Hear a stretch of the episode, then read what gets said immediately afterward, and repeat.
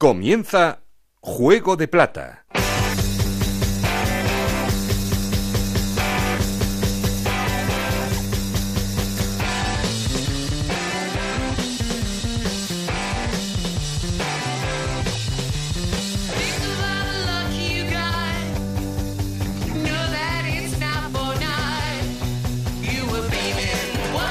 ¿Qué tal? Muy buenas, bienvenidos a este capítulo número 38 de Juego de Plata, el podcast de Onda Cero en el que os contamos todo lo que pasa en la Liga 1-2-3.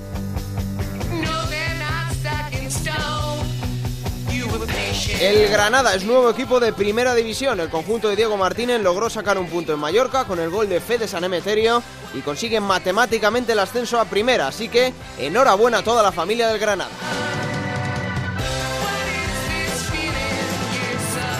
Y ascendió con un punto porque el Albacete perdió en casa en uno de los partidos de la jornada. Victoria del Málaga 1-2 en el Carlos Belmonte. Adelanta el propio equipo de Ramis y ambos son ya equipos matemáticamente de playoff.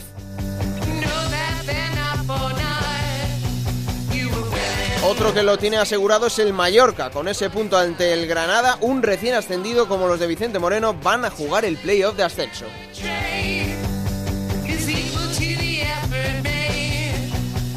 Se complicó la vida el Cádiz, que perdió en casa 0-1 contra el Extremadura y sale de puestos de playoff. El que entra es el Deportivo de La Coruña, que empató en Elche. Por abajo, empate en el Anso Carro entre Lugo y Tenerife, que salva a los dos. El Rayo Majadahonda perdió en Oviedo en un partido agónico y desciende a Segunda División B. Y queremos, como siempre, seguir en contacto con vosotros. Y para eso ya sabéis que tenemos un perfil de Twitter que es arroba juego de plata, un correo electrónico juego de plata onda. Hoy sin el genuino Raúl Granado, pero con Ana Rodríguez en la producción, Nacho García en los mandos técnicos, Alberto Fernández el que os habla. No estoy solo porque. Esto es Juego de Plata, el podcast de Onda Cero en el que te contamos todo lo que pasa en Segunda División.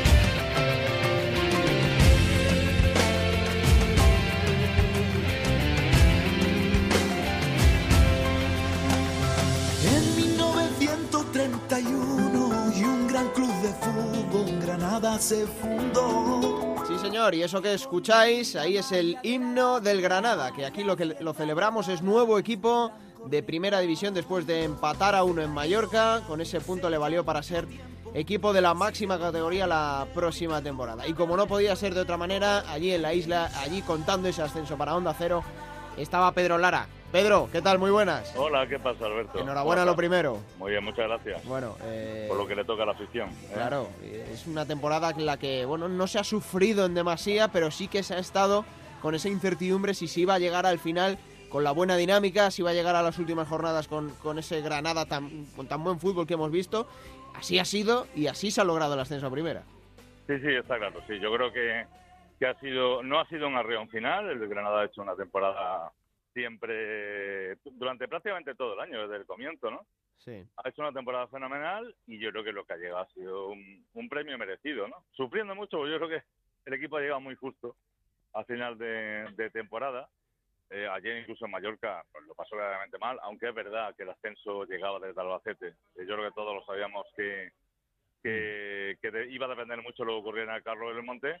Y la noche, como tú bien sabes, todo el mundo sabe, comenzó, comenzó muy bien, ¿no? Con ese estrado del Málaga y a partir de ahí yo creo que el equipo se dejó un poco llevar en virtud del acontecimiento, ha sido que por sí ya la gente del banquillo y en la propia grada le estaba marcando al equipo.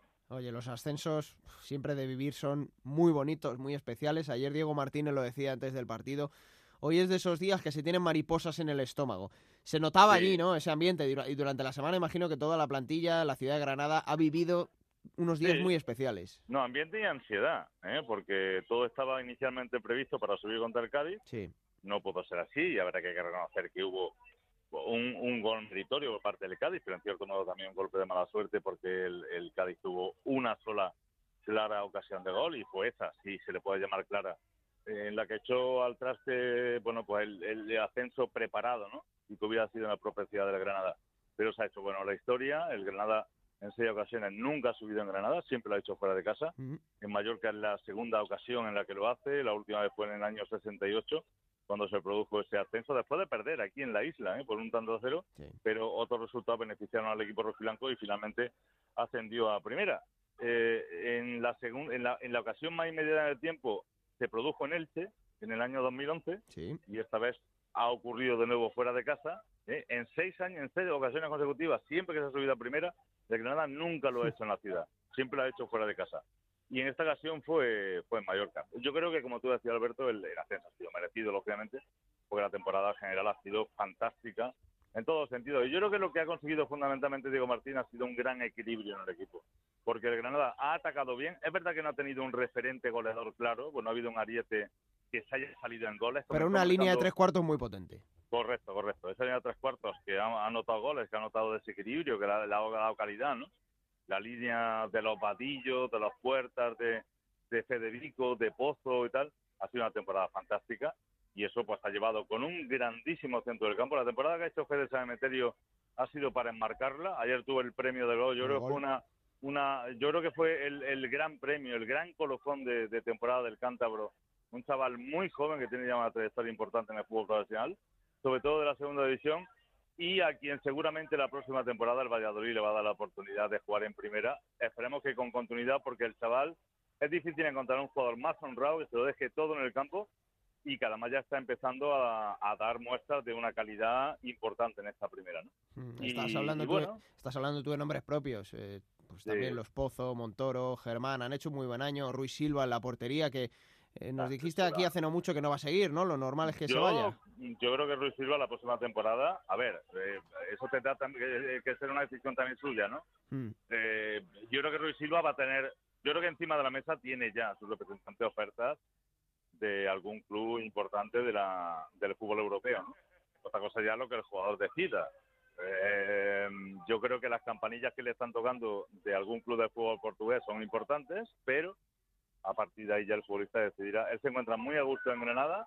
Aquí ha estado dos temporadas sin jugar, Alberto, hmm. y este año le ha dado la alternativa, prácticamente por obligación, porque no quedaba prácticamente otra cosa Diego Martínez, y Ruiz Silva ha hecho este año la temporada de su vida. Es decir, ayer, sin ir más lejos, detuvo la embestida del Mallorca, Hace dos una que ya fue imposible. Sí, tremendo, tremendo. Es un buen portero, ¿eh? Yo, es un portero muy sobrio, no es un no un portero palomitero, ¿eh? no un portero que, que se exhiba a la galería. Es un portero que por arriba va de escándalo, que, que por abajo es un buen portero. Yo creo que Granada tiene ahí un, un baluarte extraordinario.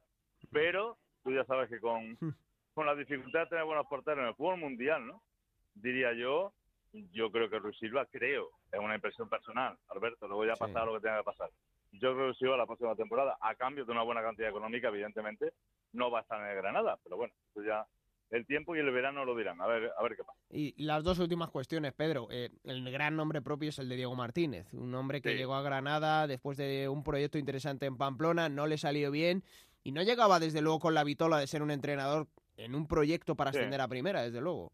Hombre, yo creo que el proyecto de Osasuna ha sido un proyecto, era, era la pasada temporada un proyecto trampa. Hmm. Eh, a ver, todos los entrenadores tú bien sabes, los mejores entrenadores del mundo tienen luces y sombras. Hmm. Encontrar un entrenador que lo haya hecho todo bien en su carrera es imposible. Bueno, eh, Diego Martínez ha llegado a Granada absolutamente, absolutamente como, como una gran incógnita. Fue una apuesta, porque es verdad que él viene de fracasar en Pamplona y eso generaba muchas dudas. Eh, fue segundo o tercer plato. ¿eh? Si de Granada firma Diego Martínez, seguramente porque tampoco le apetecía apostar por un perfil de un entrenador de campanillas que cobrara lo que el club no lo podía pagar y se y se ficha Diego Martínez, pues Diego Martínez tiene un pasado en Granada. ¿eh? Él, él fue estudiante de la Facultad de Deporte aquí en Granada, él trabajó en el fútbol modesto de Granada, de aquí lo ficha Monchi por el Sevilla y a partir de ahí hace un trabajo de base, ¿no? Y le dan la oportunidad de con el Sevilla Atlético y al final lo sube a Segunda División A y, y allí hace una fenomenal una fenomenal temporada, ¿no? Y se apuesta por un chaval joven, por un chaval académico, por un entrenador que no tiene experiencia como, como futbolista profesional y es que la mezcla ha salido sensacional. Es, que eh, diseñarlo mejor a principio de temporada hubiera sido imposible. Y ahora, Pedro, el año que viene, la primera división, esto ya es cosa mucho más seria. Ya hemos visto equipos de, segunda que han ascendido, las dificultades que han tenido para intentar mantener eh. la, categoría. El Granada tiene que aprender también de los errores que cometió en los últimos años. Mira, los amigos estamos hablando ya de cómo de cómo puede ser la próxima temporada y las prevenciones que tenemos que tener hmm. para, para que la alegría no sea efímera. Pero claro, tú sabes cuál es el problema. El problema es que se acaba de ascender anoche, ¿no? después de la ansiedad de no haber podido jugar el domingo y posponerlo para el martes. Y la gente lo ha pasado verdaderamente mal. Ha habido mucha gente que vino el pasado fin de semana y que se fue llorando de palma porque no pudo ver a Granada. Mm. Eh, la gente ahora quiere disfrutar y esta noche en la recepción que hay en el ayuntamiento pues, eh, querrá seguir disfrutando. Y evidentemente, como bien se dice en los túneles de, de los campos de fútbol, la gloria es efímera, ¿no? Es decir, que esto se celebra ahora, eh, todo el mundo es un héroe, pero el problema es que la tiranía del fútbol indica que pasado mañana pierde tres partidos seguidos y el héroe del ascenso se va a la calle. Es que el fútbol es así, y por eso es tan grande y por eso reúne tantas pasiones, ¿no? Yo espero que, que esta temporada sea distinta a la época que hemos vivido en la anterior etapa en Primera División, que sea una etapa en la medida posible más tranquila, y sobre todo en la que haya un criterio que no sea exclusivamente el deportivo. Si es que lo permite el fútbol, que haya un criterio distinto a lo, a lo, a lo económico, perdón. ¿eh? Si es que permite el fútbol, Alberto, que haya un criterio distinto a lo económico. Pero bueno, a partir de ahí vamos a ver qué pasa y, ojalá que la gente y todo el mundo podamos disfrutar de una mejor primera división que en la anterior etapa, que fue muy buena porque fueron seis años consecutivos en primera, pero es verdad que las finales de liga fueron siempre eh, sobre el infarto y tampoco guarda el, el aficionado demasiado buen sabor de boca de aquella etapa. ¿no? Bueno, desde luego que tiene que aprender, que tiene que preparar un buen proyecto, un proyecto muy fuerte y sólido para estar en la élite del fútbol español, pero es verdad que ahora toca celebrar estos días, al menos con la afición que se lo ha merecido después de toda esta temporada y lo va a poder hacer el próximo sábado en el nuevo Los Cármenes a las ocho y media el Granada a celebrar que ese equipo de primera división junto a su afición recibiendo a la agrupación deportiva Alcorcón. Pedro, eh, nos sigues contando, ¿eh? aunque ya te quede poquito aquí con nosotros, pero enhorabuena y, y hablamos, ¿vale? Un abrazo, Alberto. Hasta luego.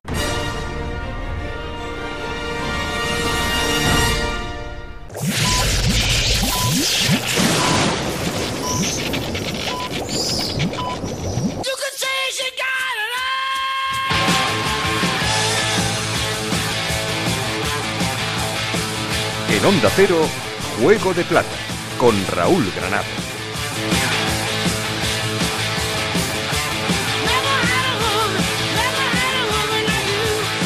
Y como cada semana, turno para analizar en el laboratorio con Enrique Martín Monreal, entrenador de cabecera aquí en Juego de Plata en Onda Cero. Hola Enrique, ¿qué tal? Muy buenas. Hola, muy buenas. Bueno, vaya semana rara, ¿no? Porque ahora te preguntaré por, por el nombre propio, ¿no? Pero se ha tenido que cambiar de horario por esa triste noticia del fallecimiento de José Antonio Reyes. Eh, hemos tenido unos partidos en el fin de semana, el resto, el grueso de la jornada en martes. Eh, eso es raro, ¿no? Sobre todo a la hora de, mentalizarse a los jugadores cuando tienen que competir, más días de descanso, menos días de descanso. Es raro. Sí, bueno, es, es, raro y luego es súper impactante pues mm. por, por, por, el hecho, ¿no? Más que, que otra cosa. Luego al final, bueno, pues te tienes que adaptar, pero pero el impacto lógicamente ha sido brutal, ha sido terrible y, y bueno, para todos, para todos y bueno, sobre todo, bueno, pues, pues sus compañeros que han tenido que disputar ahí un partido y que, y que bueno, que, que, lo vimos y, al final pues, pues, pues bueno, le pudieron dedicar la victoria, ¿no? Sí, fíjate que es que, hablando figuradamente, ¿no? Pero eh, desgraciadamente esa una pieza de dominó acaba moviendo a, tantas otras fichas que, bueno, tantos equipos, tantas ciudades, tantas aficiones, eh, plantillas, que lo hemos visto, fíjate, me decía ahora mi compañero en Granada, eh, la gente del Granada ya sí de por sí tenía ansiedad por, por, por, intentar lograr el ascenso, el otro día contra el Cádiz no pudo, al retrasarse unos días esto, pues, decía que estaban, que se tiraban de los pelos, claro, pero es que se tiene que mover todo. Sí, sí, más, bueno, pues en una situación tan, tan dramática como esta, pues bueno, todo el mundo eh, del fútbol está, está volcado y, bueno, yo creo que, que se ha hecho lo que se tenía que hacer en ese sentido y, y bueno, y lo demás, pues, pues al final es esperar uno o dos días que, que tampoco van a ningún sitio y que, que, bueno, pues para el que le está esperando ahí con esa ansiedad, sí, pero bueno, eh, yo creo que todo el mundo lo entiende, ¿no? Pues sí, desde luego que sí, que al final casi todas las cosas luego son secundarias cuando ocurre un suceso tan, tan desgraciado como este. Y te, pregunto por, por Reyes, ¿no? No sé si tú has tenido algún capítulo con él, eh, ¿le has conocido, has coincidido con él, con José Antonio No, alguna vez quizás nos hemos saludado y tal, pero no he tenido, tenido la suerte de, de bueno de haber compartido momentos eh, como como han destacado los que han estado más cerca de él de bueno, se veía desde fuera, ¿no? Se percibía su, su alegría, su... Bueno, ya me acuerdo, creo que debutó en La Romareda con 16 años, con Caparrós o algo así, eso sí que me puedo acordar porque ya me gustaba cuando salió, el desparpajo que tenía, como, como... Y bueno, y al final ahí está su currículum y, y, bueno y luego según cuentan los más cercanos pues como como compañero la alegría que, que, que ponía en todo momento en el grupo en fin pues pues pues al final pues pues eh, típico delantero no que dicen que los delanteros son los que más alegría meten en los equipos pues ahí hay un ejemplo claro y, es una pena que, que un chico tan joven pues pues pues nos deje de esta manera pero bueno, esto es, es lo que tenemos en la vida, por eso nunca sabes lo que lo que va a suceder luego y hay que hay que vivir cada momento con intensidad, ¿no? Bueno, desde luego aquí en Juego de Plata en Onda Cero mandamos un muy cariñoso saludo y un abrazo fuerte a toda la familia y amigos de, de José Antonio Reyes porque es una gran pérdida, no solo para el fútbol español, sino para todo el mundo. Cambiando de, capítulo, Enrique, eh, hemos tenido al final ese ascenso del Granada que, bueno, les ha costado, han tenido ansiedad, pero fíjate que no han pasado tampoco muchos baches durante la temporada. Es un equipo muy regular, que ha estado ahí arriba y que se ha encontrado al final con el ascenso que es totalmente merecido. Yo creo que ha sido el equipo más regular de la liga, porque ya desde el principio cogió posiciones y una más arriba, otra más abajo, pero ha mantenido ahí una regularidad impresionante desde el inicio hasta el final. Así como Sasuna empezó un poco eh, más dubitativo, eh, le costó quizás un poco colarse, luego ya se coló y ya se estabilizó, pero, pero Granada yo creo que desde el primer instante tomó posiciones y haya mantenido hasta el final y, y bueno, y, al final lo han conseguido producto de, su trabajo, de, sus buenos partidos, de su seriedad y bueno, y al final han obtenido el premio, ¿no? Mm, una ciudad que, bueno, descendía hace dos temporadas de primera división y se ha sabido reponer. El año pasado hizo un proyecto, eh, ha cambiado algunas piezas, cambió el entrenador, pero a la segunda ha ido la vencida, han conseguido ascender y no es sencillo, ¿eh? Un equipo que, cae de primera, lo estamos viendo con Osasuna igual, ¿no? Hace dos temporadas cayeron los dos y en dos años han vuelto a primera. Sí, bueno, no, no es fácil, no es fácil porque además cada vez está más complicada la categoría, hay grandes equipos, eh, cada vez hay más inversiones, eh, y cada vez es todo más peliagudo. Entonces, cada vez nos tenemos que acostumbrar a ver en puestos, como dijimos al principio, de, en, puestos pues con, con apuros a, equipos de, de, o entidades de, de nivel, ¿no? Porque es que se está poblando ahora, bueno, pues se ha incorporado el Racing de Santander, que también es un equipo de, de, de los de con mucha historia y hay equipos ahí ahora que en segunda B que se lo están eh, jugando también y que se pueden incorporar como puede ser no sé Logroñés Hércules que son equipos con con mucha con bueno pues con mucha tradición futbolística y, y la segunda pues está se está poniendo cada vez mucho mucho más potente mucho más interesante y mucho más atractiva claro. Mm, eh, esos puestos de playoff que bueno se lo han asegurado ya matemáticamente Málaga el Mallorca, el Albacete, evidentemente, aunque, aunque perdiese en ese gran partido, queda una plaza y todo el mundo mira al Cádiz, ¿no? Ese tropiezo en casa eh, contra el Extremadura, que probablemente ganaron con más corazón que nunca, precisamente acordándose de José Antonio Reyes, pero igual ese tropiezo del Cádiz a lo mejor mucha gente no se lo esperaba.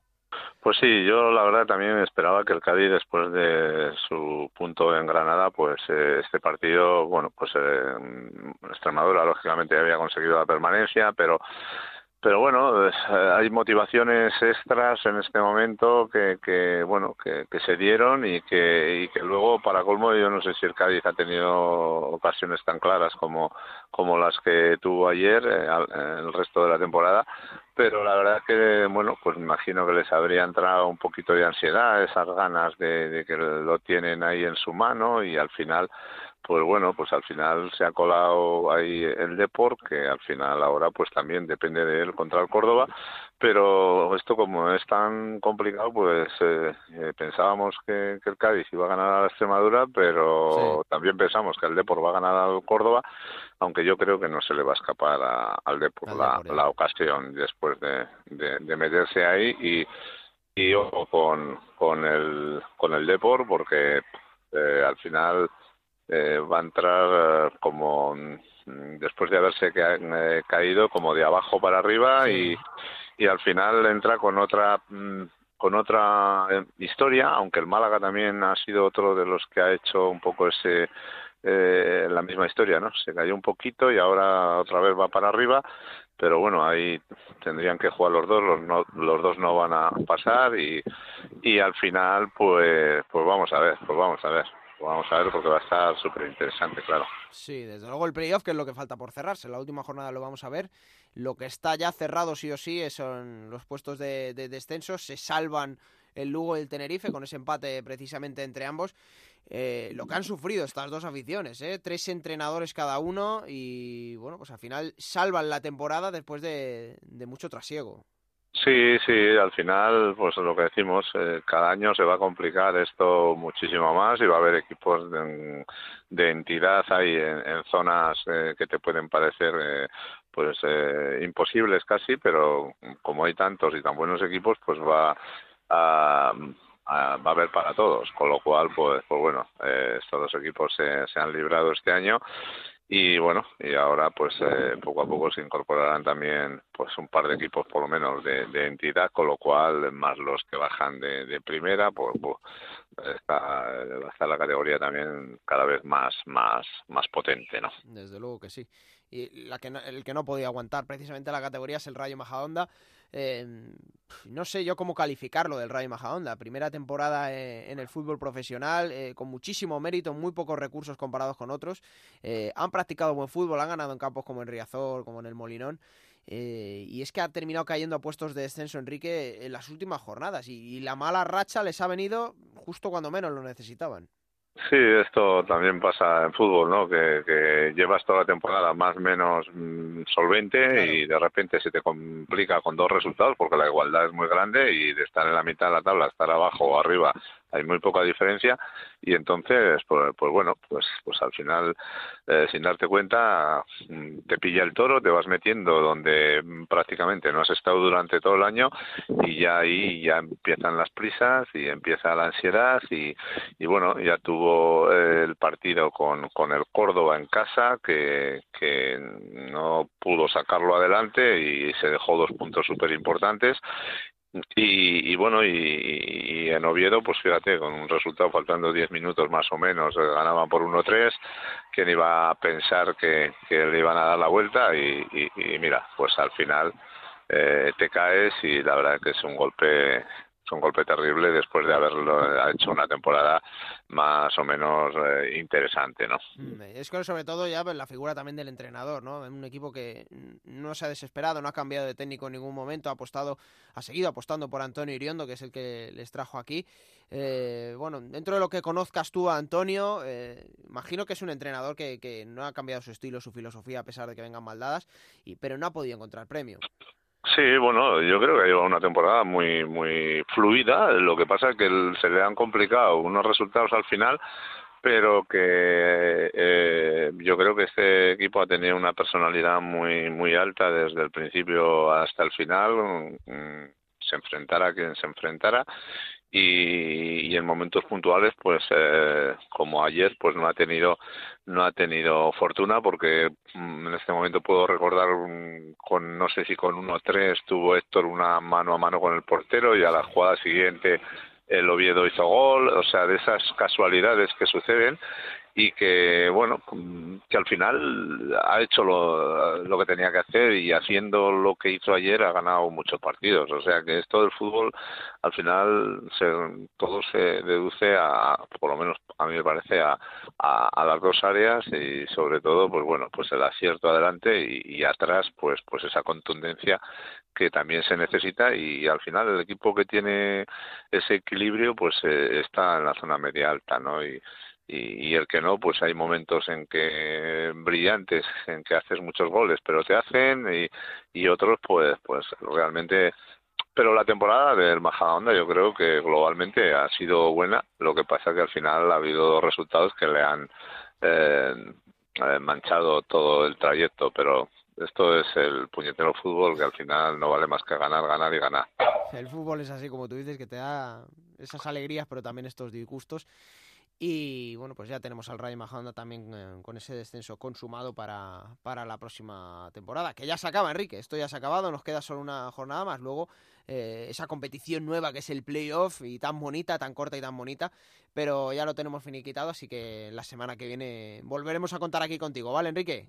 Vale. Muchas gracias, un abrazo. Gracias, un abrazo. Bueno, como siempre, ahí estaba el análisis con Enrique Martín Monreal y vamos a ir a otra ciudad que estarán seguro muy felices. Ya tienen matemáticamente asegurado el playoff y además se han puesto terceros, que oye, no significa mucho porque no te da el ascenso directo, pero de cara a esos playoffs tiene, tiene sus ventajas. Es Málaga. Isabel Sánchez, ¿qué tal? Muy buenas.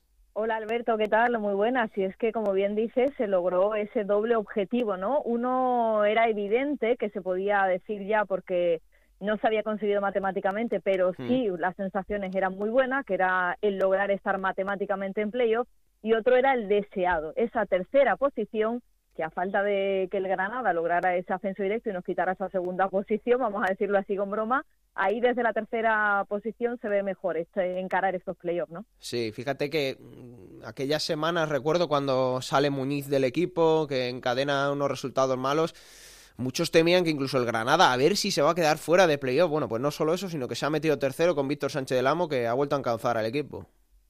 Sí, porque además es que sobre todo se podía hablar de la confianza que parece que tiene este Málaga, ese golpe en la mesa que daba ayer frente al Albacete, ese tercer clasificado, y sobre todo ese estado de gracia en el que parece que está un Javi Ontiveros que ayer con ese golazo abría el marcador y tiene muy buenas sensaciones de cara a lo que resta de temporada y de cara a encarar esos playoffs. Sí, yo creo que para los playoffs tener a Ontiveros en el estado de forma en el que está ahora mismo, yo creo que es de las mejores noticias para el Málaga, porque es que es un golazo. Y el optimismo, ¿no? Que al final impregna en toda la plantilla, se puede ver en cada celebración de, del gol. Y de nuevo ayer el Málaga con capacidad de reacción para la última media hora del partido. Se encontró con un nuevo contratiempo. En esta ocasión fue la expulsión de Blanco Lechuga, un poco tonta esa segunda amarilla que vio el argentino. Era el minuto 54 y hasta el 97 que se jugó de partido tocó sufrir, pero supo reaccionar el Málaga, supo sobre todo readaptar lo que tenía, readaptar lo que tenía en el terreno de juego Víctor Sánchez del Amo, que volvió a acertar y quizás le faltó ayer un poquito más de mordiente a, a que mm. jugó de titular, pero no parece que funcionara demasiado bien esa banda con Cifu, lo estaba haciendo mejor ahí un Renato Santos que se había perdido la convocatoria por molestias, pero lo demás salió todo y lo que mejor sale es Munir en portería. Qué pena que ya mismo, aunque veremos cómo queda ese capítulo porque el portero marroquí quiere jugar los playoffs con el Málaga, se tenga que ir con su selección. A ver qué queda, porque si no le asegura la titularidad, dice Munir que él prefiere subir con el Málaga, o por lo menos intentarlo. Sí, lo hemos tenido con otros equipos, estos casos, ¿no? El mismo Cádiz, aunque veremos si acaba metiéndose en playoff, pero, hombre, ascender con un equipo siempre es bonito. Es verdad que los compromisos son los compromisos, pero que te quiten un ascenso. Yo entiendo a Munir, ¿eh? entiendo esa situación y vamos a ver cómo, cómo acaba, pero no es el primer caso, ¿eh, Isa?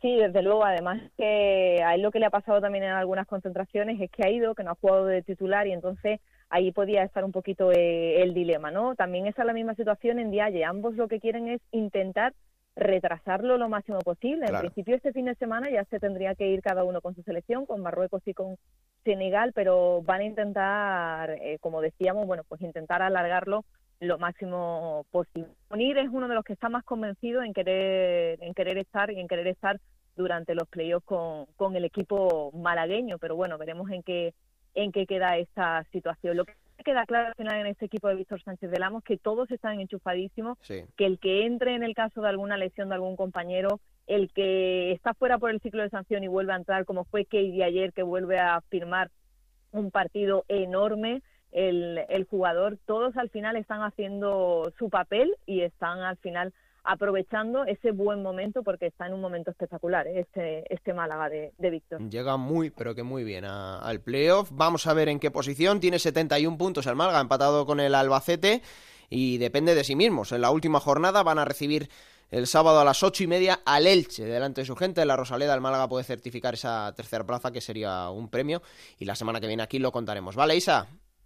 Pues nada, la situación en la que se encuentra el Málaga es ver qué ocurre, tanto con Rica como Cifu, que tuvieron que ser cambiados en el encuentro. El primero por un golpe en la pelvis, el segundo por un golpe en la rodilla izquierda. Quedan unos cuantos días por delante para que se recuperen y puedan estar el sábado en ese Málaga Elche. Se espera ambientazo en la Rosaleda para el que será este último partido en la fase regular, podríamos decir si habláramos de baloncesto, ¿no? En lo que es de liga frente al Elche y con esa tercera posición la tiene el Málaga en su mano. Bueno, 71 puntos tiene el Málaga, los mismos que el Albacete, como decía, que en la última jornada el conjunto de Ramis va a tener que visitar a la Almería a las ocho y media, ya no dependen de sí mismos esa tercera plaza, después de la gran temporada que están haciendo. Y un partido donde celebraron los dos, ya hemos hablado con Pedro Lara, el Granada, pero ese empate en la isla, en Mallorca, también dejó felices al conjunto de Vicente Moreno porque se aseguran también matemáticamente el playoff. Onda Cero Mallorca, Paco Muñoz, ¿qué tal? Muy buenas. Muy buenas, pues así es. Eh, un año después de lograr el ascenso a Segunda División, pues ahora la edición celebra el estar de forma matemática en la promoción eh, de ascenso. Se consiguió el objetivo y incluso en los últimos dos minutos el Mallorca quiso asegurar eh, la promoción y no arriesgar para ir a por el segundo gol, por lo que pudiese pasar incluso en Albacete entre el Albacete y, el Málaga y optar a esa cuarta plaza. Prefirió asegurar la promoción y no arriesgar y ahora dado mismo mm, no hay gran preocupación por el hecho de quedar quinto o, o quedar sexto o, incluso quedar cuarto, aunque evidentemente cuarto sería lo mejor por el tema del factor campo, pero bueno, hay satisfacción por la clasificación y y un poco de indiferencia a la hora de quedar eh, quinto o quedar sexto o jugar contra un Málaga o jugar contra un Albacete. Mm. Hombre, en caso del Mallorca, Paco, mm, dado esta temporada lo que hemos visto, que, fuera de casa eh, le ha costado mucho más que, allí en Son Mois, pues a lo mejor igual es importante, ¿no? Pensar que la vuelta la puedas jugar en casa con tu gente, eh, sabiendo el poderío que tienes allí hay muchas teorías. Vicente Moreno. Sí, luego esto del fútbol da muchas vueltas y estas cosas, estas premisas no valen para nada, pero claro, es que si se tiene en cuenta. Si, si juegas eh, en casa y acabas, porque Mallorca prácticamente, bueno, hasta el empate de ayer llevaba seis victorias consecutivas en Somos. Si llegas en casa y te vas con un resultado, con la portería cero, a jugar la vuelta, pues tampoco se vería mal. Lo importante es que el equipo se ha clasificado para la promoción, que está con unas buenas sensaciones a nivel de juego y de confianza, y eso es lo que realmente mm, puede ser eh, importante para afrontar las, uh, en principio, la primera eliminatoria y, si es necesario, la segunda. Lo que sí podemos avanzar, y no es seguro, pero creo que se va a dar el caso, es que el Mallorca de cara al partido en Extremadura del eh, próximo sábado, le va a dar descanso Vicente Moreno a todo aquel jugador que tenga cuatro amarillas. Entre ellos está Manolo Reina, Budimir, Lago Junior, eh, creo que también está, bueno, que Estupiñán va a cumplir sanción, eh, Fran Gámez, es decir, hay una serie de jugadores que Vicente Moreno los tiene para la eliminatoria y no quiere que corran el riesgo de que vean la quinta amarilla en Extremadura. Hmm. Bueno, pues eh, tú lo decías, Paco, el próximo día el Mallorca que va a jugar eh, en un partido en el que, pues sí, se juega el playoff, pero tiene que ir a Extremadura a las ocho y media el sábado, pero va a dar descanso Vicente Moreno porque hay que pensar ya en el playoff, hay que prepararse, es otra competición nueva y desde luego hay que reconocer el absoluto mérito que tiene el Mallorca recién ascendido de Segunda División B, que en esa vuelta al fútbol profesional se meta, se meta en el playoff. Y la semana que viene lo contaremos a ver cómo acaba del conjunto de Vicente Moreno. Claro, fíjate la circunstancia. Eh, mayor que Rayo Majadahonda subieron, el Rayo Majadahonda pierde la categoría y el Mallorca juega la promoción. Pues ahí eso se, se valora porque es complicadísima la, temporada y, se da por bueno que estén promocionados. Ahora, si queda quinto, queda sexto, no, no hay gran preocupación por ese aspecto. Bueno, pues la semana que viene lo contamos. Paco, gracias. Venga, hasta luego. Por cierto, antes de marcharme a la zona de abajo, a cómo ha terminado esa parte del descenso, eh, quería sacar la calculadora, bueno, no yo, Alberto Collado, que ya tiene hechas todas las cuentas de cara a esa última jornada de lo que queda eh, los puestos de playoff, porque ya sabemos que tres están matemáticamente, Albacete, el Málaga, el Mallorca, pero queda una plaza y por eso Collado ha sacado la calculadora. Alberto, ¿qué tal? Muy buenas. ¿Qué tal, eh, Tocayo? Muy buenas. Eh, bueno, pues, ¿quién lo tiene más difícil? ¿Quién lo tiene más fácil? ¿Cuántas cábalas se tienen que dar? Es, va a ser una última jornada en la que todo el mundo va a fijarse principalmente en eso, en el cuarto puesto de playoff. Bueno, eh, vamos a ver si se me ha pegado algo de Mr. Chip. Espero que lo del pelo no. Eh, yo, yo, lo de los datos, yo de momento tengo, tengo, tengo por aquí algo, algo en la cabeza. A ver, Alberto. Sí. Eh, como decías, Málaga, Albacete y Mallorca ya tienen el playoff asegurado, pero... Pero no la plaza. eh, eh, eso es, no sabemos todavía qué plaza van a ocupar. Bueno, el Málaga puede ser tercero, cuarto o quinto. El Málaga es tercero haciendo lo mismo que el Albacete. El Albacete puede ser solo tercero o cuarto.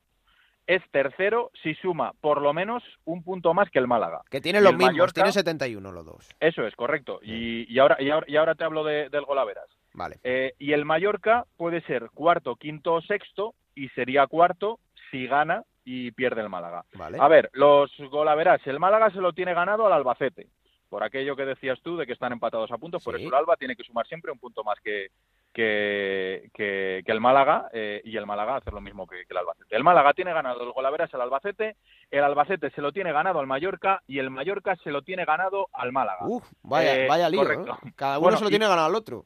Correcto. ¿Y qué pasaría en caso de un triple empate? Se preguntan a los oyentes. Bueno, pues en caso de triple empate, el orden sería el siguiente. Primero Málaga, segundo Albacete y tercero Mallorca. Vale. Eh, después, eh, la plaza que queda por jugarse para el playoff. Deportivo, Cádiz y Oviedo, Oviedo. aspiran a, a esa plaza. El Cádiz y el Oviedo solo pueden ser sextos. El Deportivo, además de sexto, podría ser incluso quinto. Vamos con las opciones de cada uno. El Deportivo, que es el que más fácil lo tiene. El Depor se mete en playoff ganando, sí o sí. Si gana, es de playoff. Si empata, depende de que el Cádiz no gane. El Depor empatando y el Cádiz no ganando, el Depor es equipo de se playoff. mete. Y el Deportivo, incluso perdiendo, se metería en el playoff si el Cádiz pierde y el Oviedo no gana. Vale. Vamos con las opciones Espera, espera, del- antes, de, del antes de seguir, Sí. si el Depor gana, eh, podría ser eh, tercero, pero tercero de, de playoff, digo, siempre que el Mallorca palme, ¿no? Eh, no, el Deportivo solo puede ser quinto. Vale. o Solo sea, puede ser quinto. solo porque se el esa se lo tendría ganado el Deportivo al Mallorca. Vale, vale, perfecto. ¿vale? El Cádiz solo aspira a ser sexto. Para ser sexto tiene que ganar y que el Depor no gane.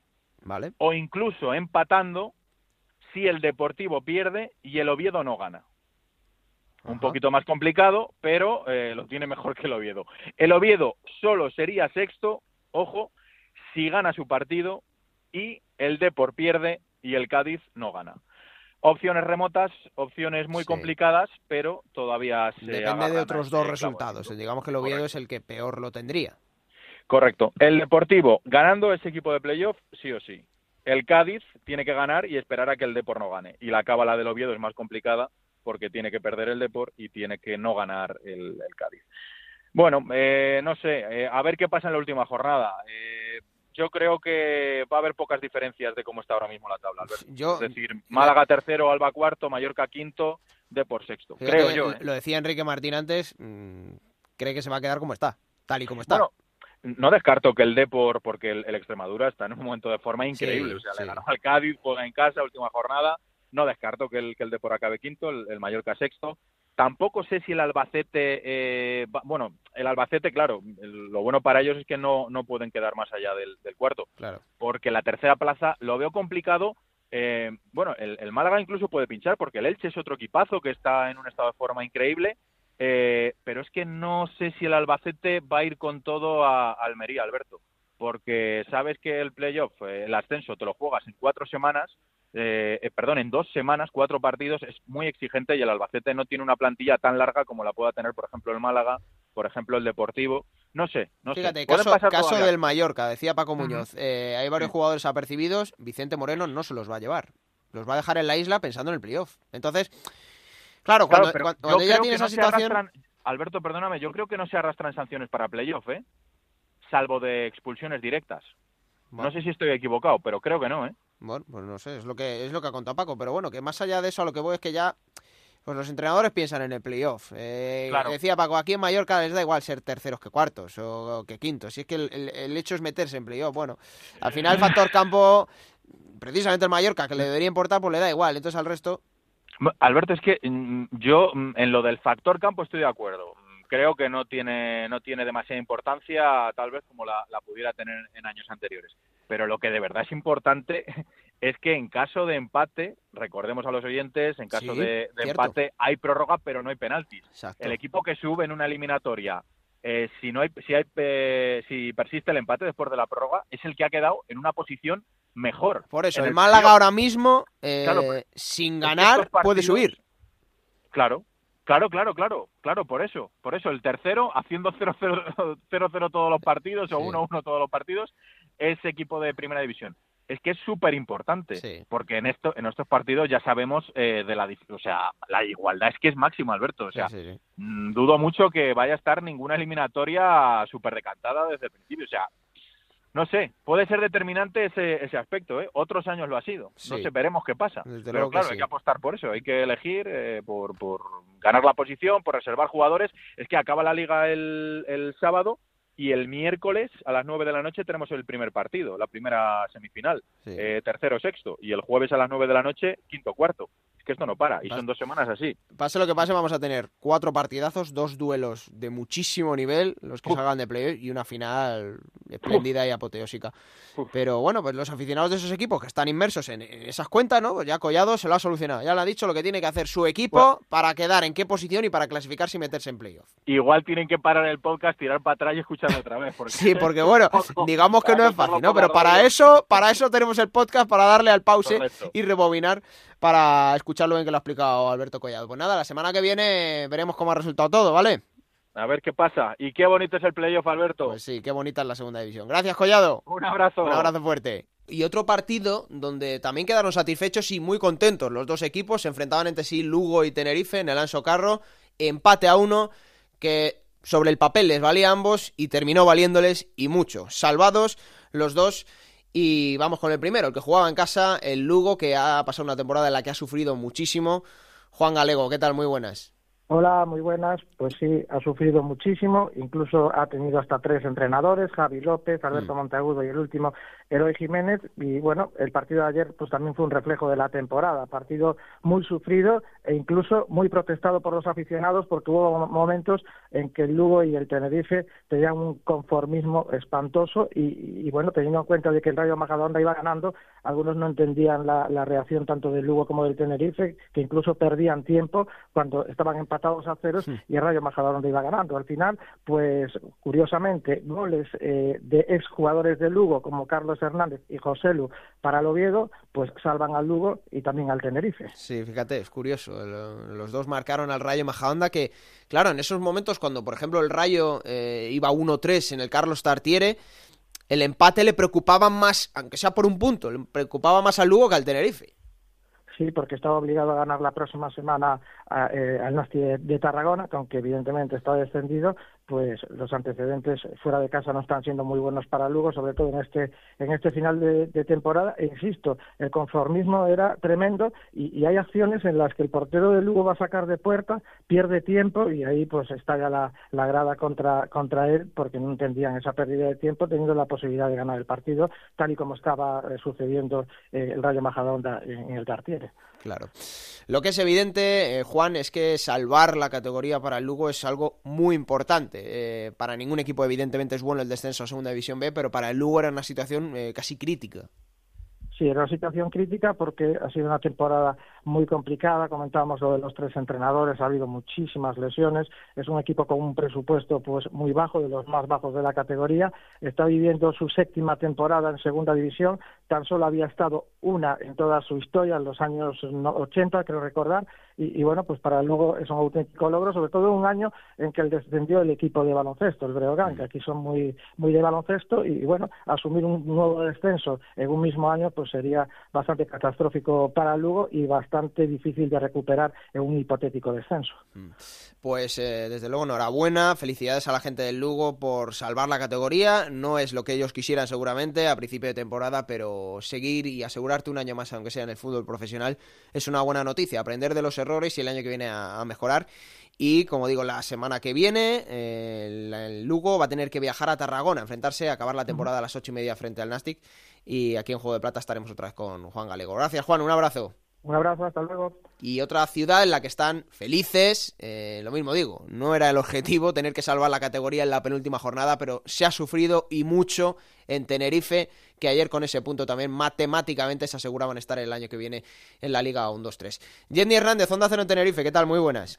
¿Qué tal, Alberto? Alivio y milagro, ¿no? En ese día postpartido, de luego que sí. Se sufrió mucho, pero es verdad que tenía ese puntito de margen, ¿no? Respecto al Lugo, eh, sobre todo a la hora de mirar de reojo al partido del Rayo Majadahonda era diferente, ¿no? El Tenerife en todo momento le valía el empate. Claro. En ese sentido, por lo tanto, podía contemporizar un poquito más que, que el Lugo, ¿no? El Tenerife salió bien blindado en, en defensa, estuvieron muy bien los dos centrales, yo creo que destacados, tanto Carlos Ruiz como Alberto, hicieron un partido muy serio, de estos de, de despejar, ¿no? De muy duro, de, de retranquearse bien ahí los dos en defensa, y a partir de ahí, bueno, el Tenerife que tampoco renunció al ataque, sobre todo con el serbio Filipe Malvasic, el mejor, que hizo varias ocasiones ahí, varias arrancadas, ¿no? Partido de la, de la banda derecha, tuvo incluso algún remate con peligro, pero sí es cierto que el Tenerife jugó un poco a esperar, ¿no? Jugó con el marcador, jugó a contemporizar, ¿no? Ningún equipo fue ese equipo, en ningún momento fue ese equipo que, que buscara, ¿no? Con, con ahí con la portería rival, y mm. ahí fue caminando el 0 a 0 al 0 a 0, y bueno, finalmente un resultado que se le dio bien al Tenerife, porque en cualquier caso, repito, aunque el Rayo Majadahonda hubiera ganado, al Tenerife con otro empate la última jornada le hubiera servido también ante el Real Zaragoza para, para salvar la categoría. Eso es, es lo que te iba a decir. Eh, bueno, al final el Tenerife, dependiendo de sí mismo, eh, acaba la temporada en casa contra un Zaragoza que no se jugaba nada, el, es el próximo domingo a las ocho y media, pero... Era diferente. Era diferente, pero eh, esa sensación también de incertidumbre ayer cuando va ganando el Rayo Majadahonda, mirarte a los ojos con los jugadores del Lugo, bueno, ¿qué hacemos? No sabemos, apretamos un poco, si apretamos igual nos pillan ahí lo pasarían mal, lo tenían que haber pasado mal. Es que fue un partido de nervios, ¿eh? En todo momento. Fue un partido, lo pasó mucho peor el Lugo realmente que el Tenerife a lo largo del partido. En la segunda parte, además, el Tenerife se lo vio un poquito más cómodo. Incluso hay ocasiones en las que Luis Milla eh, se atreve a jugar y, a tocar ahí en el centro del campo con una barrena, con Naranjo, que no apareció mucho mm. y tampoco tuvo muchas ocasiones, pero bueno, un jugador que tiene cierta clase y ahí a la hora del pase, de combinar, de hacer alguna triangulación, eh, sí apareció pero, pero en fin, yo creo que el Tenerife aplicó la inteligencia, hizo el perfil de partido que tenía que hacer. El portero Dani Hernández no estuvo mal. En otras ocasiones hemos dicho que ha tenido algún error grueso. Ayer en la primera parte saca, por ejemplo, un mano a mano.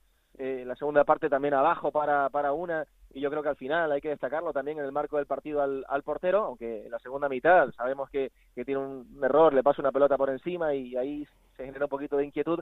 Pero bueno, en definitiva, ¿no? yo creo que el conjunto de, San Pedro, eh, Alberto, tal y como estaba la situación hace dos semanas, con esa derrota 3 a 0 ante el Elche, que encendió todas las alarmas, eh, sinceramente, eh, llegar a la última jornada totalmente salvado y con la permanencia del bolsillo, pues no sé si decirte que es un alivio, no sé si decirte que es un milagro, o como te decía al principio, las dos cosas, Alberto.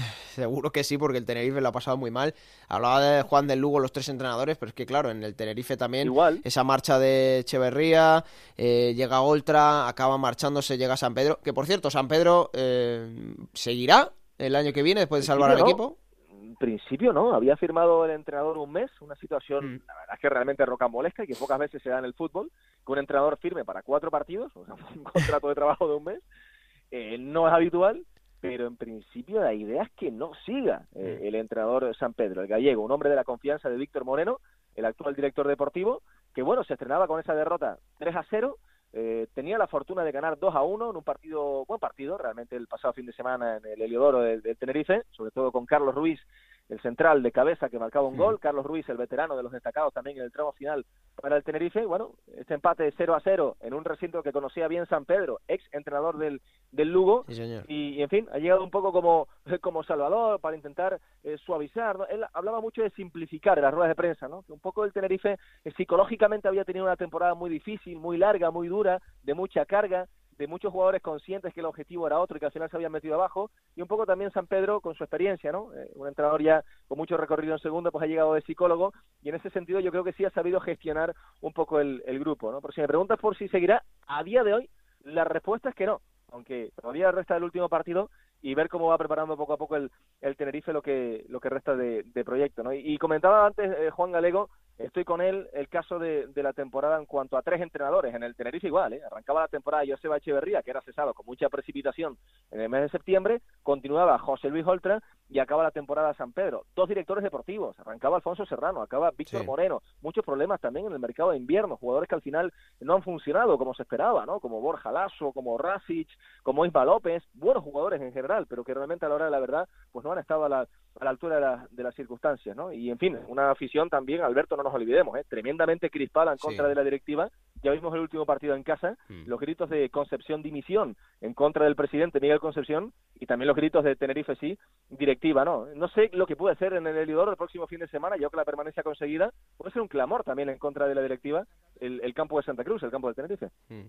Desde luego que alivio, como dice Yendi, pero en Tenerife tienen que replantearse y darle la vuelta a muchas cosas que han hecho mal esta temporada. Han salvado la categoría, que es lo importante, pero para el año que viene tienen que, mejorar y mucho. El Tenerife que acabará la temporada, como ya hemos dicho, a las ocho y media en el Heliodoro el próximo domingo, recibiendo al Real Zaragoza. La semana que, la semana que viene más, Yendi. Un abrazo y de corazón, Alberto, gracias por el apoyo que, hasta la fila ha mandado siempre Juego de Plata, ¿eh? que siempre ha estado el programa comprometido ahí y, destacando lo poco que se ha podido sacar esta temporada del Tenerife, ¿no? Algún detalle de Luis Milla, la temporada de los últimos partidos de Carlos Ruiz, ¿no? Poca cosa más, y el serbio Malvasic, el corazón de Suso, pero en fin, muy poquito más. Nacional permanencia y para casa. Que ha sufrido mucho Yendi, que lo ha pasado muy mal. Un abrazo fuerte. Un abrazo. Pues dos equipos que se salvan y uno que se va. El Rayo Majadahonda, después de perder 4 a 3 en el Carlos Tartiere frente al Oviedo, pierde la categoría después de solo una temporada en el fútbol profesional. El equipo de Antonio Iriendo que, bueno, esta temporada lo hemos hablado mucho, nos ha sorprendido para bien con el buen juego que estaba practicando, ha caído en la zona de los puestos de descenso en las últimas jornadas y ahí es donde justo le ha venido la peor racha de la temporada. Quizá cuando menos lo necesitaba seguramente el Rayo Majadahonda, que bueno, mucho ánimo, mucho cariño a la familia del conjunto majariego después de esta temporada en primera, en segunda división, donde como digo han practicado muy buen fútbol y han ganado partidos importantes como en Riazor o el Molinón, así que le esperamos de vuelta, seguro aquí en Juego de Plata y en la categoría de segunda división al Rayo Majadahonda. Que se va, que nos deja, pero hay dos ciudades, dos aficiones que están tremendamente felices porque el año que viene van a jugar en segunda división, que son el Racing de Santander y el Fuenlabrada.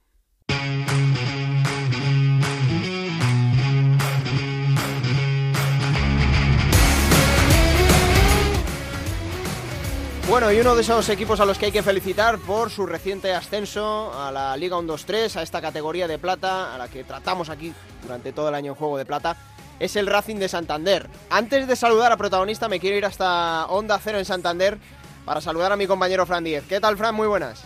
Buenas, Alberto, ¿qué tal? De celebraciones todavía seguimos por aquí, por la capital de Cantabria. Sí, ya me imagino, ¿no? Porque han pasado unos días, pero eh, supone tan acontecimiento que el Racing de, repente vuelva otra vez al, fútbol profesional.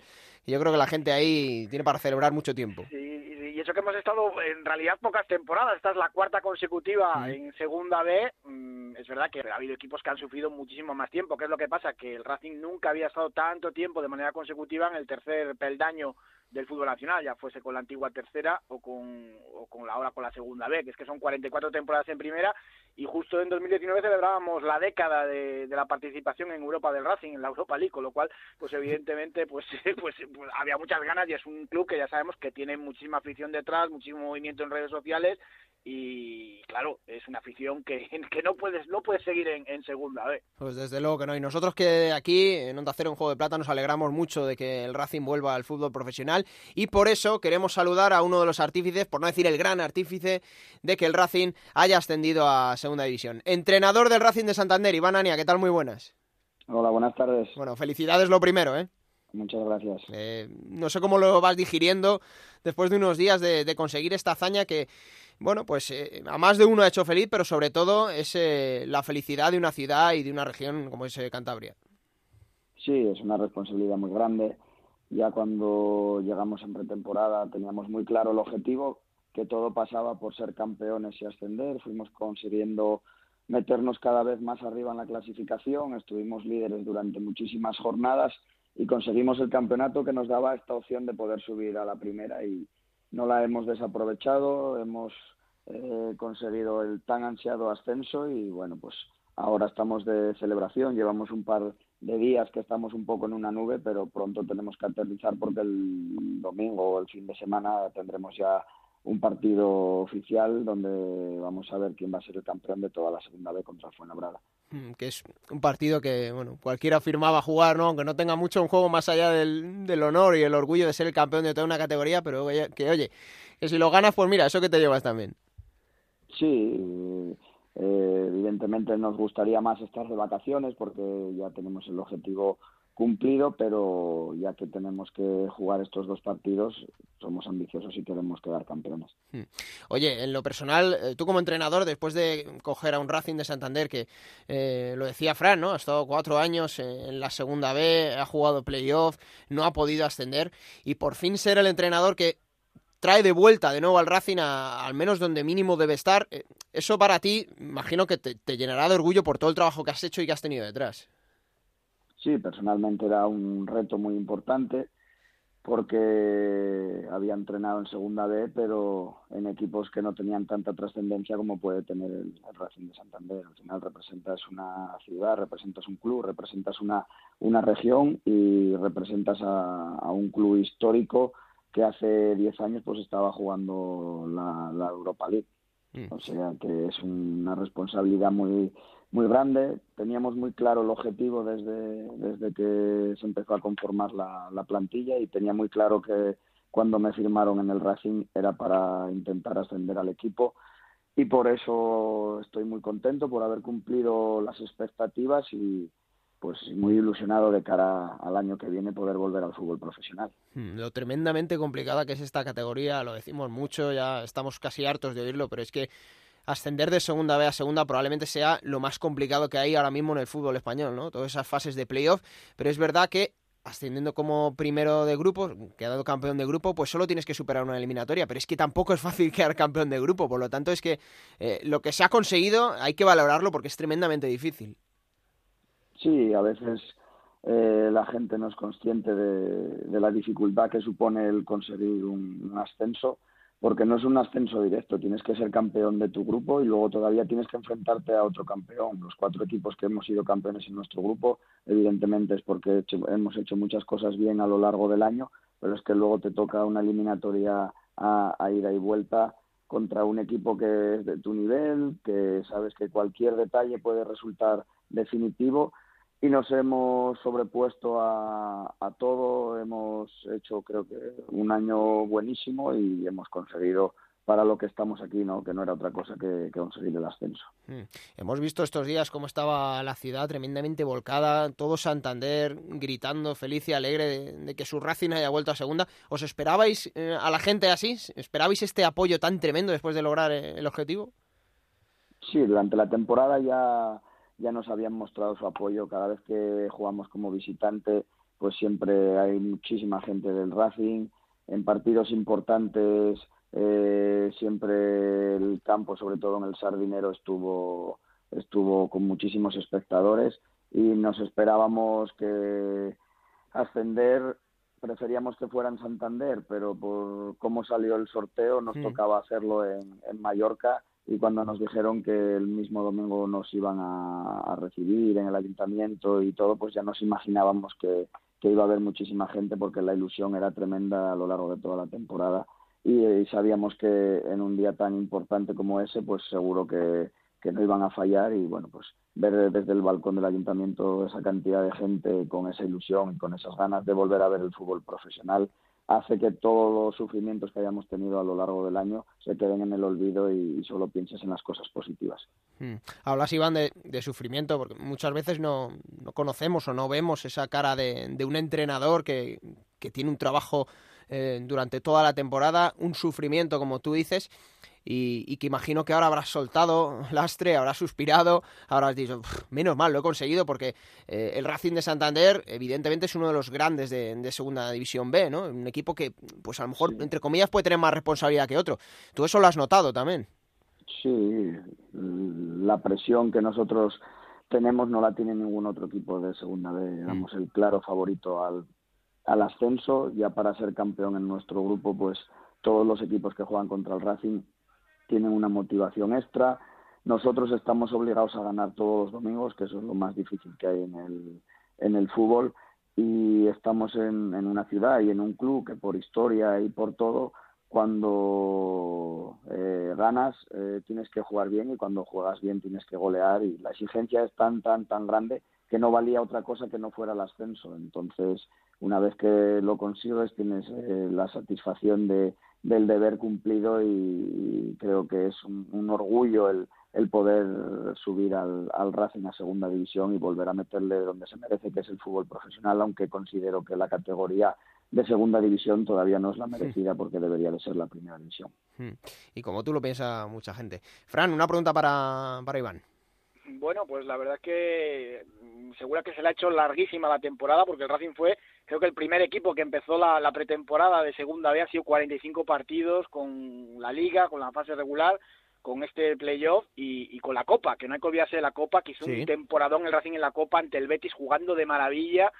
Y, y, le veo ahora ya relajado, yo creo que por primera vez en toda la temporada, porque Iván Ania es un hombre de nervios que, que pierde, pierde un año de vida en cada partido recorriendo el área técnica y con una tensión eh, tremenda, ¿no? Y ahora ya está por fin relajado, aunque antes del playoff, fíjate que era lo más complicado, ha sido los entrenamientos cuando más eh, tranquilo y más seguro le he visto, y eso que el equipo llevaba ahí una mala racha final, un una victoria, una sola de, de 11, ocho partidos sin ganar, que claro, había despertado ahí ciertas preocupaciones y ha notado también lo que es la presión de este racinguismo, ¿no? Que incluso algún palito le ha llegado una temporada sensacional donde prácticamente todo el año, toda la campaña ha estado en números de récord, ¿no? Pero es lo que hablaba antes, la exigencia por ganar, por ganar, por ganar, ahora ya relajado y yo no sé si ya más tranquilo para la temporada que viene después de, después de vivir esto. Sí, ahora mismo pues ya te digo que estamos tranquilos, llevamos dos días de, celebración, pero mañana ya nos tenemos que poner a funcionar, porque el fin de semana vamos a tener partido, o sea que eh, a pensar ya en el, en el Fuenlabrada, todo lo que hemos hecho durante la liga, analizando rivales, eh, pues, poniéndoselo a los jugadores, preparando entrenamientos, no vamos a dejar de hacerlo ahora porque ya hayamos conseguido el objetivo, porque creo que eh, el Racing no solo merece el ascenso, sino que merece también ser el campeón de toda la segunda vez, porque lo ha demostrado a lo largo de toda la temporada. Hmm. A pesar de la caña que mete Iván Ani a sus jugadores, le quieren, ¿eh? aunque mantenga el vestuario de Son feliz como tenía un techo pequeño, temía ahí por, por su vida, pero bueno. Bueno, ¿tiene fama de mano dura, Iván? ¿Tú tienes fama de mano dura? No, no. Bueno, a ver, no mano dura, sí que soy muy exigente, pero es que soy muy exigente conmigo mismo, o sea que soy quizá a lo mejor gritón, pero luego tengo muy buena relación con todo el vestuario. Nos queremos mucho mutuamente todos y creo que ese ha sido uno de los puntos claves para poder conseguir el ascenso. Mm. Y eh, ya el año que viene, eh, ante ti, la segunda división, que hay que preparar los equipos muy bien. Ya vimos precisamente al Racing hace unos años que consiguió ascender, pero no pudo mantener el proyecto en segunda y volvió a caer a la segunda B. Eh, es un reto complicado, pero también atractivo, imagino, para ti, porque ya ahí estamos hablando de equipos históricos y muy grandes del fútbol español. Sí, es totalmente distinto. La segunda B a pesar de que nosotros la tratamos como si fuera profesional, los rivales que nos enfrentamos la mayoría no son profesionales. La segunda sí, la segunda ya es el fútbol profesional, la repercusión, todo lo que rodea la segunda división es totalmente, totalmente distinto y habrá que estar más preparado que nunca. Creo que el club está dando los pasos firmes para que el Racing no sea un equipo eh, ascensor que sube y, descienda al año siguiente, sino que se formen unas bases y se asiente en, segunda para en un futuro poder dar el salto a, la primera división, que es lo que, lo que todo el mundo quiere. Hmm. Ya acabo, Iván, em, entre otros equipos, uno al que casi seguro te vas a encontrar es al Real Oviedo. Imagino que ese partido también lo aguardas con, con especial cariño. Sí, para mí evidentemente es un partido especial porque me he criado en el Oviedo, soy del Oviedo, toda mi familia es, oviedista y bueno, pues me tocará enfrentarme a, el equipo donde me, he formado y para mí evidentemente no va a ser un partido más, va a ser un partido muy especial, aunque quiero ganar evidentemente. Bueno, por un día, digamos que Iván Ania no será del Oviedo, no, por dos días, no, no será del, del Real Oviedo el próximo año. Eh, pues nada, mister, eh, muchísimas felicidades, de verdad enhorabuena por todo el trabajo que has venido haciendo este año, por lograr el ascenso y ya queda el último perdaño, que como tú dices, pues bueno, ser campeones de Segunda División B, tener ese honor, ese título, pues no es eh, moco de pavo, así que, que, que haya buen verano, que haya buen trabajo y que podáis continuar con esta, esta gran racha imparable que tenéis en el Racing de Santander, ¿vale? Muchísimas gracias. Gracias, Iván.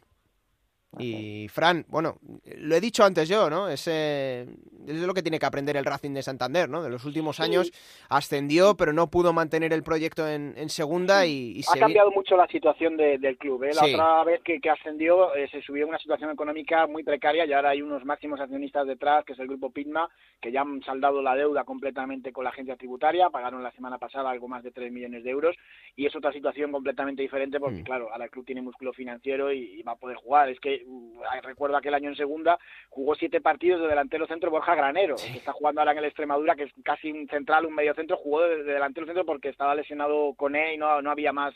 Y claro, los refuerzos ya llegaron muy tarde y, y evidentemente, pues bueno, eh, se sufrió mucho aquella campaña donde se estuvo muy cerquita de conseguir la permanencia, pero claro, mm, esto con algo más de dinero, con algo más de, Claro. de reforzar al equipo, yo creo que, que es la intención incluso de- del club, que se habla ya de, de intentar el ascenso a primera, que hombre, yo creo que es muy ambicioso, pero eh, ahí, ahí está. Eh, no sería, no sería raro ni la primera vez que se viese, ¿eh? Ya tenemos casos fulgurantes de un paso fugaz por, por segunda división, como el Eibar, el Leganés, que rápidamente de segunda vez se plantaron en primera, ¿eh? O sea que cuidado con, con este Racing.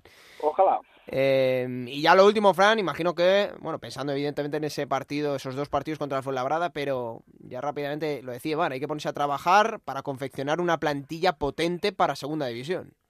Sí, hombre, la mayoría de los jugadores tenían esta cláusula de pues un año más o incluso dos años más y se conseguía el ascenso, con lo cual el problema va a ser, yo creo, bien, bien diferente, ¿no? Eh, si podrán contar con todos o no, porque claro, hay jugadores que quizás en segunda división pues no den rendimiento o, o se quiera traer simplemente pues, eh, pues otros futbolistas que refuercen más al Racing y pues claro, puede ser un problema también, incluso pues tener que dar la baja con contrato en vigor, algo que también ha ocurrido esta temporada, ¿no? Pero ahí el trabajo de Chuti Molina que pues bueno le espera un verano intenso en ese sentido veremos a ver qué es lo que ocurre pero prácticamente lo que es el bloque podría mantenerlo el Racing mm, con esas cu- cuestiones también del ratio financiero y demás que ya sabemos que la llegada al FP suele ser complicada para los equipos que, que vienen de segunda B Mm, veremos a ver pero evidentemente Sí. hombre algún refuerzo algún retoque a la plantilla siempre hay que dar Claro. Y el mercado muy largo, queda mucho verano aún. Y aquí lo contaremos en Juego de Plata en Onda Cero. Bienvenido, Fran, ¿eh? Ya te daremos la plasta Raúl Granado y yo mucho en la temporada que viene, pero ya estás aquí, ya formas parte del equipo de Juego de Plata, ¿vale? bueno un abrazo muchas gracias Muchas gracias, Fran. Hasta luego. Hasta luego. Y de Santander nos vamos a Fuenlabrada, el otro equipo que el pasado fin de semana era protagonista por ascender, además por primera vez en su historia, a segunda división, al fútbol profesional y de una manera tremendamente feliz para todo ese club y para toda una ciudad. Y por eso queremos saludar a protagonista, a Juanma Marrero, central del Fuenlabrada. Juanma, ¿qué tal? Muy buenas. Hola, muy buenas. Bueno, felicidades lo primero y es que es tremendo lo que habéis hecho, ¿eh? No sé si os lo habéis digerido aún, ¿lo habéis creído ya que habéis ascendido a segunda división? Bueno, muchas gracias y la verdad que, que estamos todavía un poco eh, En una nube. así, en una nube, todo, ¿no? Creo que, hemos hecho algo eh, demasiado grande, ¿no? Para, para la ciudad y, ayer estuvimos ahí en, la, en el ayuntamiento con toda la afición y, la verdad que, que la magnitud que, que salió no ni, ni por asomo lo esperábamos, ¿no? La verdad que, que contentísimo y orgulloso de, de la gesta que hemos hecho, ¿no? Mm. Fíjate, llevabais esa buena renta que te puede dar confianza, ¿no? Después de meter tres goles en casa, tener que ir a Huelva, un campo histórico, con, con esa ventaja, como digo, pues a algunos les podía dar confianza quizá, pero a vosotros nada más lejos de la realidad. No, es que sobre todo por lo que dice, ¿no? Sabíamos a dónde íbamos, un campo histórico, un campo eh, muy grande, eh, con mucha afición, con, con un buen equipo que había quedado campeón y que llevaba 22 partidos sin perder y, sabíamos que iba a ser un partido muy difícil y la verdad que fue una semana que se hizo muy larga, con muchos nervios, deseando que, que llegara el, el partido y, y bueno, al final pues tuvimos suerte y, y pudimos sacar la eliminatoria adelante y, conseguir el, el ascenso, ¿no? Mm. Eh, no sé, Juanma, si. Claro, tú marcaste en Huelva. No sé si es uno de los goles más especiales de, de tu carrera, porque, bueno, no supone eh, exclusivamente el ascenso tu gol del Fuenlabrada, pero sí contribuye y mucho.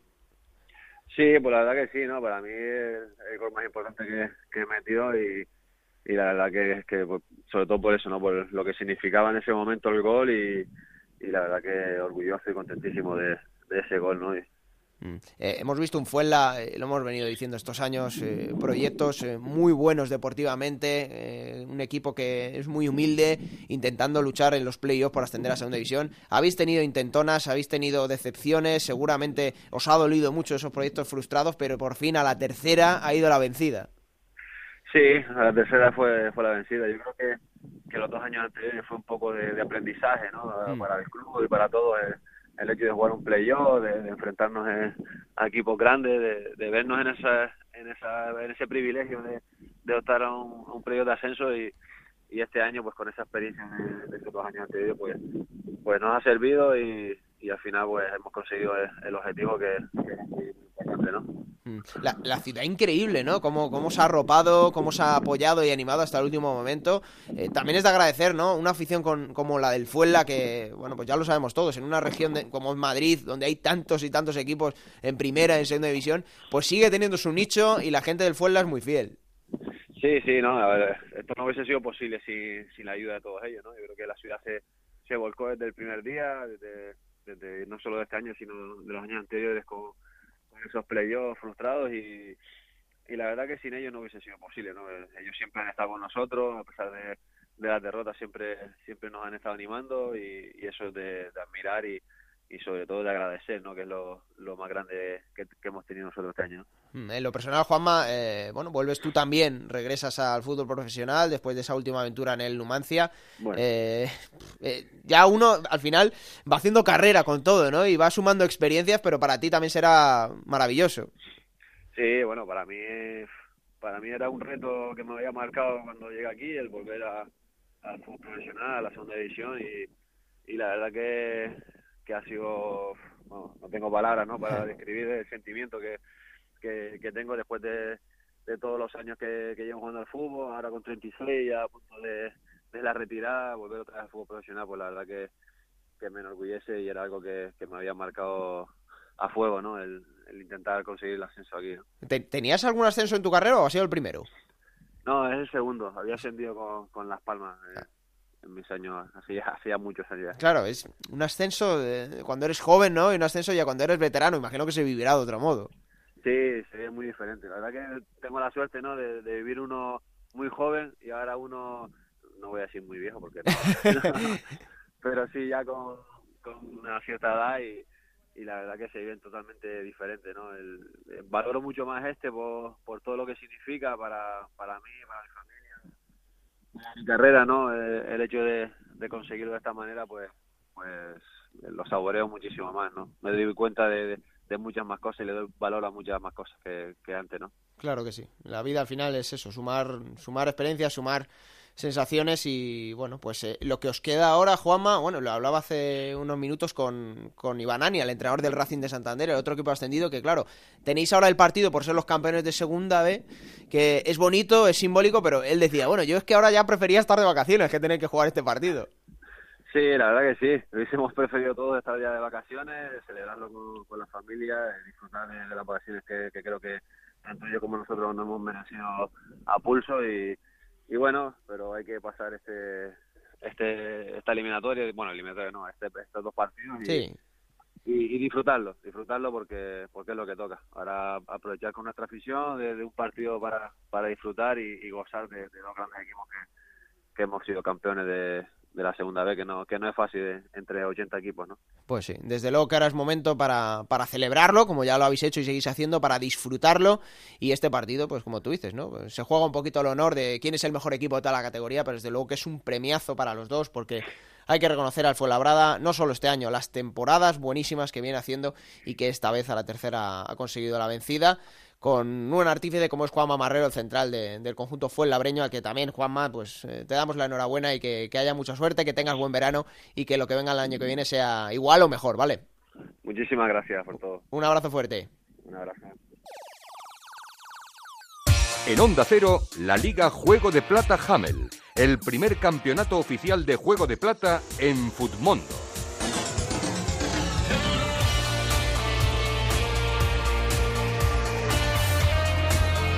Bueno, esta semana como Raúl Granado se ha escaqueado, no sabemos la puntuación que ha hecho, pero desde luego mis 53 puntos en esta Liga Hummel de Futmundo, la de Juego de Plata, ya sabéis aquí en Onda Cero, pues no está nada mal, 53 puntitos con los 10 que me ha dado Roman Sosulia, que yo creo que es el que me ha salvado la, la jornada, que hay que decir que la ha ganado Arancha con 86 puntos, se lleva esta jornada, la penúltima de Juego de Plata de la liga regular. Y en la clasificación general, Abraham Gómez Granja sigue liderando, sigue inamovible en esa primera posición, seguido por As 10 en el 11 ideal de la jornada, de esta penúltima en juego de plata Mundo.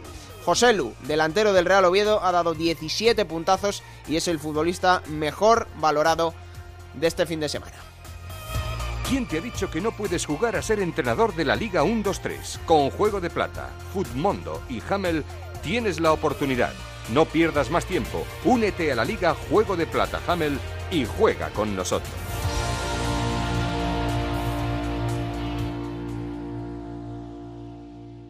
Y como cada semana, eh, nos vamos con esa máquina del tiempo que tiene Pablo Llanos para contarnos el nodo, pues precisamente de uno de esos equipos ascendidos a la Liga 1-2-3, el Racing de Santander.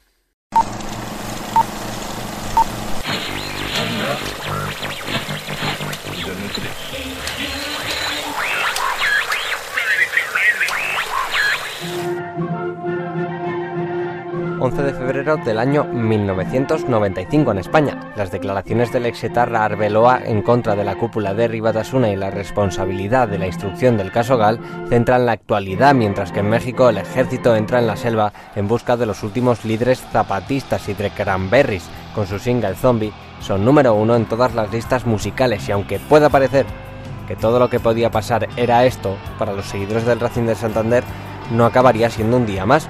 Los cántabros juegan hoy contra el Fútbol Club Barcelona y llegan a la cita en puestos de descenso. El equipo, que cumple su segunda temporada consecutiva en primera después de su paso por la categoría de plata, quiere apurar todas sus opciones de permanecer en primera. Los culés, por su parte, llegan a cuatro puntos del líder, el Real Madrid, y con la intención de aguantar en la pelea hasta la última jornada.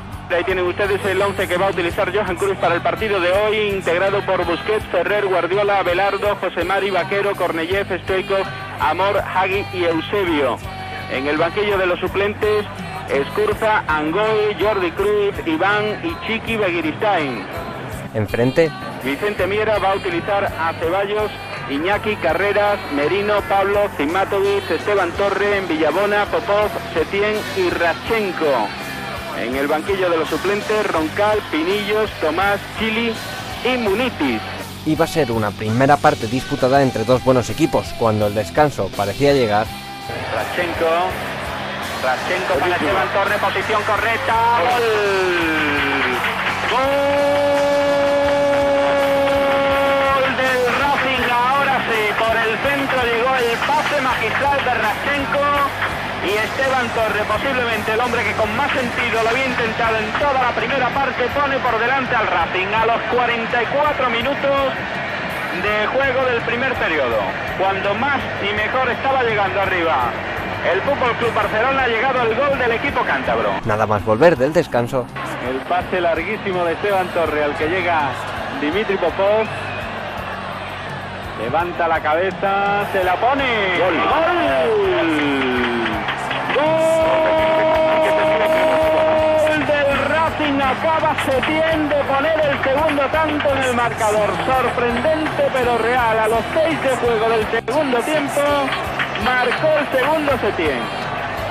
en el minuto 66 expulsaban al Chapi Ferrer. Seis minutos después, Rachenko encarando a Belardo, ha jugado para Esteban Torres, lanzamiento de Esteban Torres,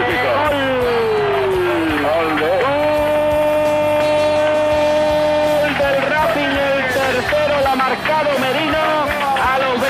23 minutos. el Racing estaba volcado. Villabona ha jugado con carrera, sale Busquets, puede ser el cuarto. Gol.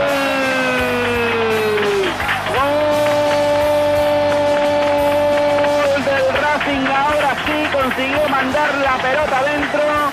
Dimitri Rachenko. Y aún quedaba tiempo para más. Munitis. Muy bien, Muniti, muy bien. Devolviendo la pelota a Carrera. Carrera juega con Rachenko, puede ser el quinto, Rachenko, Rachenko, penalti. Penalti y expulsión además. Penalti. Y el Barça se va a quedar con nueve jugadores. Con nueve jugadores. Efectivamente, la roja para Busquets. Yo creí que estos resultados eran más propios de los partidos de Copa, pero parece que en la Liga también se producen estas sorpresas. Ojo Sorpresa agradable para. Racing. Va Rachenko sobre la pelota. ¡Gol! Perfecto, el, el lanzamiento perfecto. Gol de Rachenko, el quinto. Escuchan bien, oyen bien. Racing de Santander 5, Fútbol Club Barcelona 0.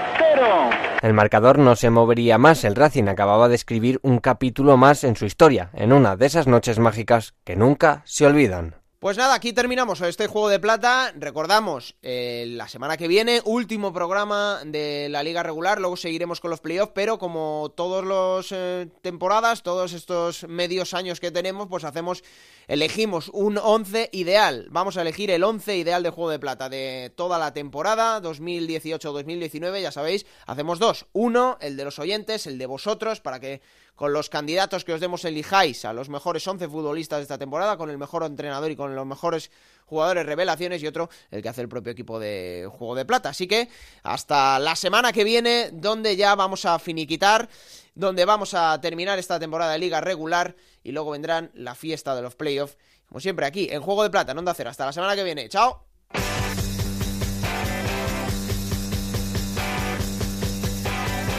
Raúl Granado, Alberto Fernández, Ana Rodríguez. Juego de Plata.